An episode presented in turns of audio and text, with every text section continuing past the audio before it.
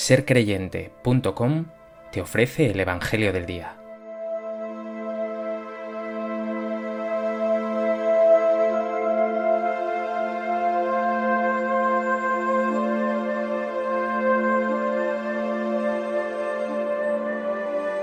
Del Evangelio de Marcos. Después que se saciaron los cinco mil hombres, Jesús enseguida apremió a los discípulos a que subieran a la barca y se le adelantaran hacia la orilla de Bethsaida, mientras él despedía a la gente. Y después de despedirse de ellos, se retiró al monte a orar. Llegada la noche, la barca estaba en mitad del mar, y Jesús solo en tierra. Viéndolos fatigados de remar, porque tenían viento contrario, a eso de la cuarta vigilia de la madrugada, fue hacia ellos andando sobre el mar, e hizo ademán de pasar de largo. Ellos, viéndola andar sobre el mar, pensaron que era un fantasma y dieron un grito, porque todos lo vieron y se asustaron. Pero él habló enseguida con ellos y les dijo, Ánimo, soy yo, no tengáis miedo. Entró en la barca con ellos y amainó el viento. Ellos estaban en el colmo del estupor, pues no habían comprendido lo de los panes, porque tenían la mente embotada.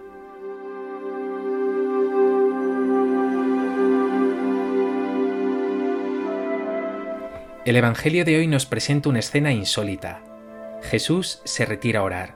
Los discípulos se hallan fatigados en una barca en mitad del mar y con el viento contrario.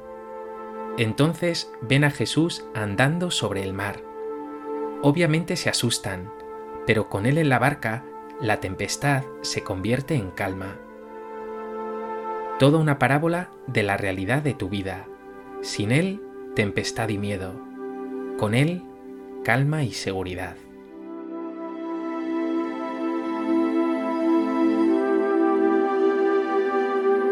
A propósito de este Evangelio de Marcos, me gustaría compartir contigo tres reflexiones.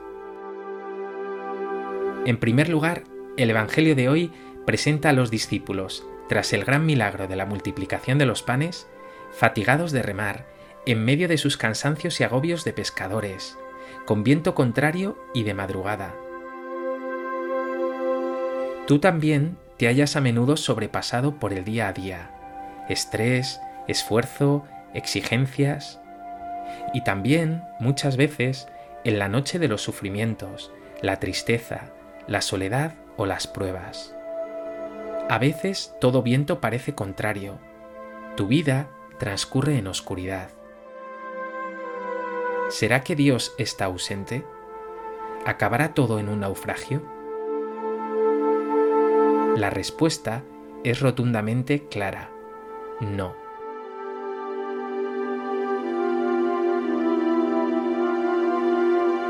En segundo lugar, tras lo dicho, quiero que te fijes en Jesús. Su presencia no es arrolladora, sino sutil. Camina sobre las aguas. Los discípulos se llenan de temor y lo confunden con un fantasma. Jesús en tu vida se hace presente de la misma manera.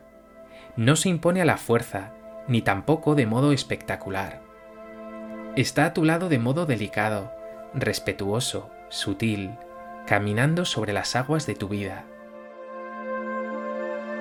Pero no es un fantasma, es Él, tu amigo, tu Señor.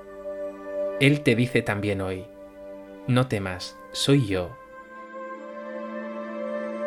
resucitado, vivo, no te abandona jamás en el día a día ni en tus cansancios, menos aún en la noche de tus sufrimientos. Pregúntate, ¿sientes su presencia real en tu vida?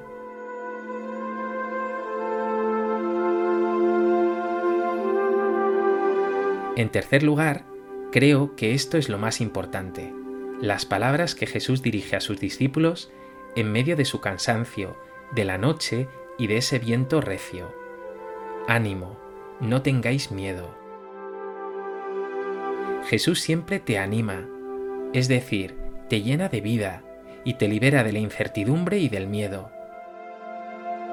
Es más, nos dice el texto que Jesús subió a la barca y amainó el viento. Si dejas a Jesús entrar en la barca de tu vida, Ni siquiera los vientos más feroces te harán naufragar. Ni sucumbirás a los miedos, porque con Él navegas seguro. Y también tus cansancios se harán más llevaderos. Él es el mejor aliado en los sufrimientos y pruebas de este mar de la vida, tantas veces tempestuoso. ¿Has dejado a Jesús subir a la barca de tu vida?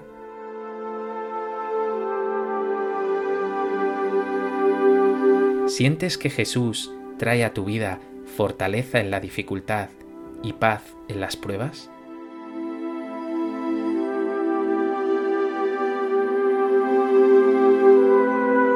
Pues que este Evangelio te lleva a experimentar la presencia del Señor en tu vida, no como un fantasma, sino como ese Jesús vivo que quiere encontrarse contigo. Le dejes entrar en tu ser y sientas su paz y su calma. Señor Jesús, abre mis ojos, de modo que te reconozca especialmente en medio de las pruebas, en esos momentos en que mi corazón tiembla e incluso me cuesta confiar en ti. Necesito tanto de ti. Aumenta mi fe, calma los vientos que me hacen tambalear y trae a mi corazón verdadera paz.